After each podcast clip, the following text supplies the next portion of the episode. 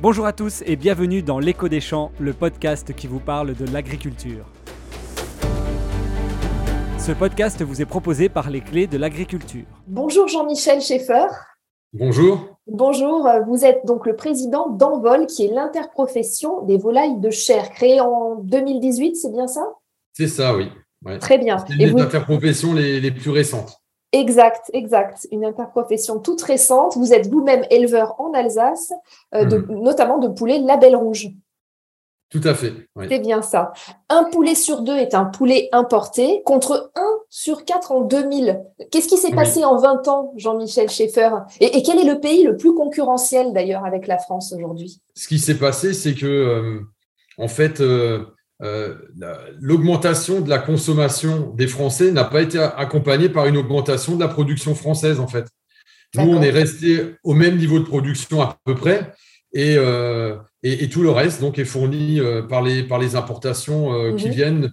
Alors principalement, alors ça c'est notre malheureuse grosse particularité, c'est que on est la volaille la plus importée dans l'Union européenne suite euh, à différents accords de libre échange qui ont été signés par le passé. Mhm. L'Union européenne importe plus d'un million de tonnes de viande de mhm. poulet.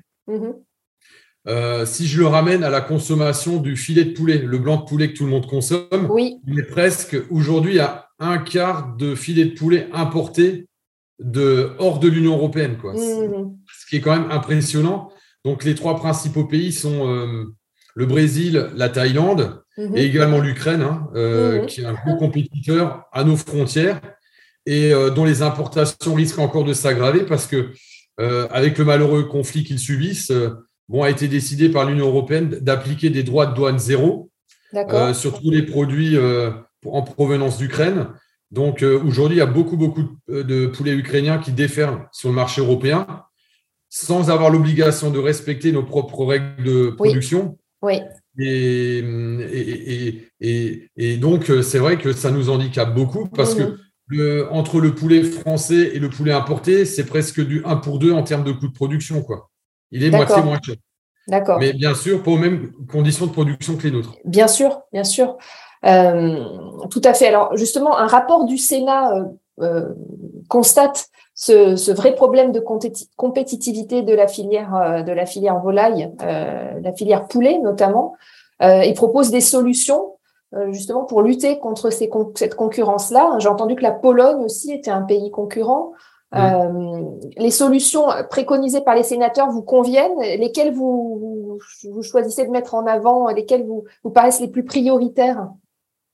Alors pour moi, les, les plus prioritaires des prioritaires, c'est surtout une action au niveau européen, c'est qu'il faut qu'on stoppe les accords de libre-échange tels qu'ils sont euh, prévus aujourd'hui. Mhm. Euh, parce qu'avec un million de tonnes, on est, on est quand même sur des volumes d'importation qui sont, qui sont énormes. Mhm et, que notre bière, je pense qu'elle a assez donné maintenant en termes d'importation. Quoi.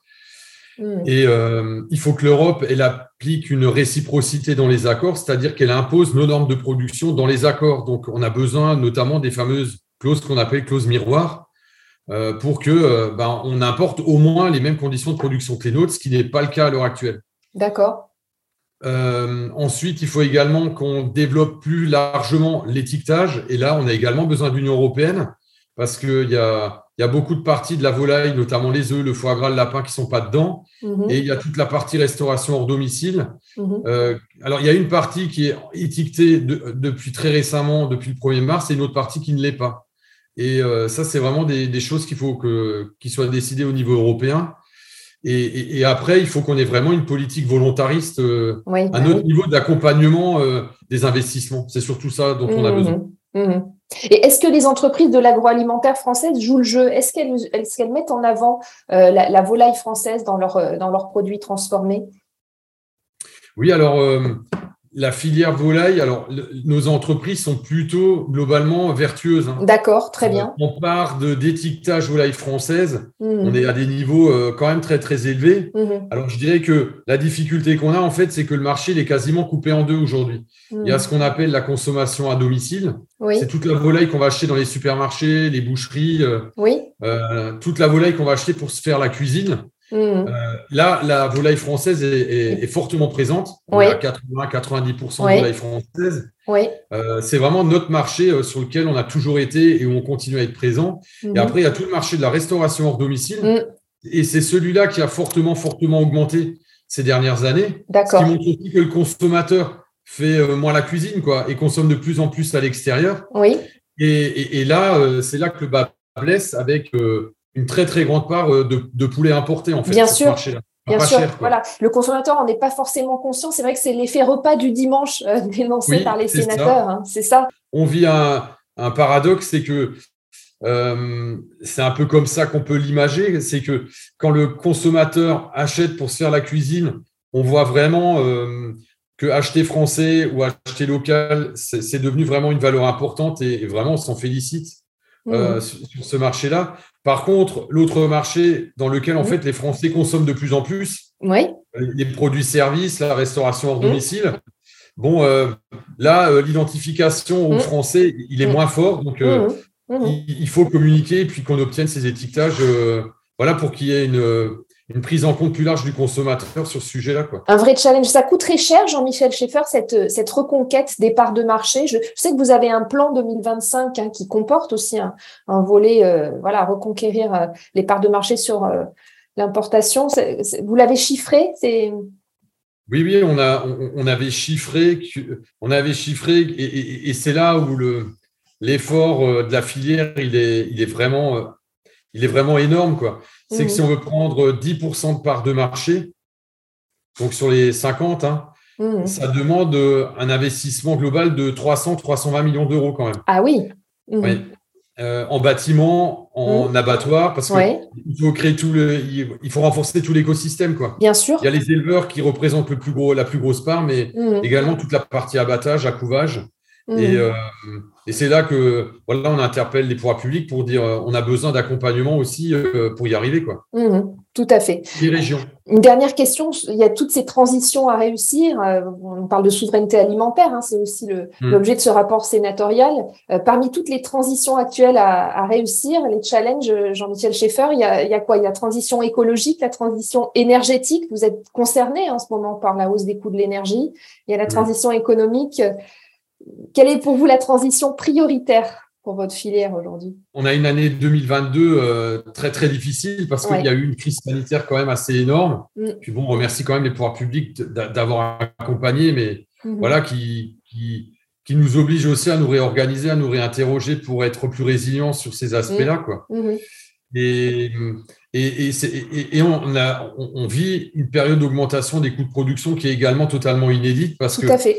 on a une coût de l'aliment, euh, qui, est un composant essentiel de notre coût de production, à mm. peu près les deux tiers, qui a mm. quasi doublé de prix en deux ans. Mm. Euh, et, effectivement, maintenant, il y a encore le choc de l'énergie. Et ça, ça doit aussi euh, nous faire faire des propositions sur, sur l'impact énergétique auquel est lié le climat sur nos bâtiments. Et c'est vrai que là, il y a une opportunité aussi et qui mm-hmm. rentre dans ce besoin d'investissement, d'avoir des, des bâtiments qui, en plus de développer, d'accompagner la production, nous permettent mmh. d'être plus économes en énergie, mmh. d'en produire également. Et, et, et, là, ça passe euh, par différentes mesures d'accompagnement, des fois de simplification administrative aussi. Mmh. bien sûr. Et, euh, et, là, c'est vrai qu'on est en train de construire des propositions dans le cadre notamment du Varenne de l'eau. Merci pour ce point, Jean-Michel Schaeffer. Je rappelle que vous êtes président donc d'Envol, l'interprofession, la jeune interprofession des volailles de chair, éleveur en Alsace de poulet label rouge. Merci, d'avoir pris le temps de nous répondre. À bientôt. Merci à vous d'avoir écouté L'écho des champs, le podcast qui vous parle de l'agriculture. Ce podcast vous a été proposé par les clés de l'agriculture. Retrouvez-nous sur Twitter, LCDAgri, et sur Facebook, YouTube et LinkedIn, les clés de l'agriculture. À bientôt!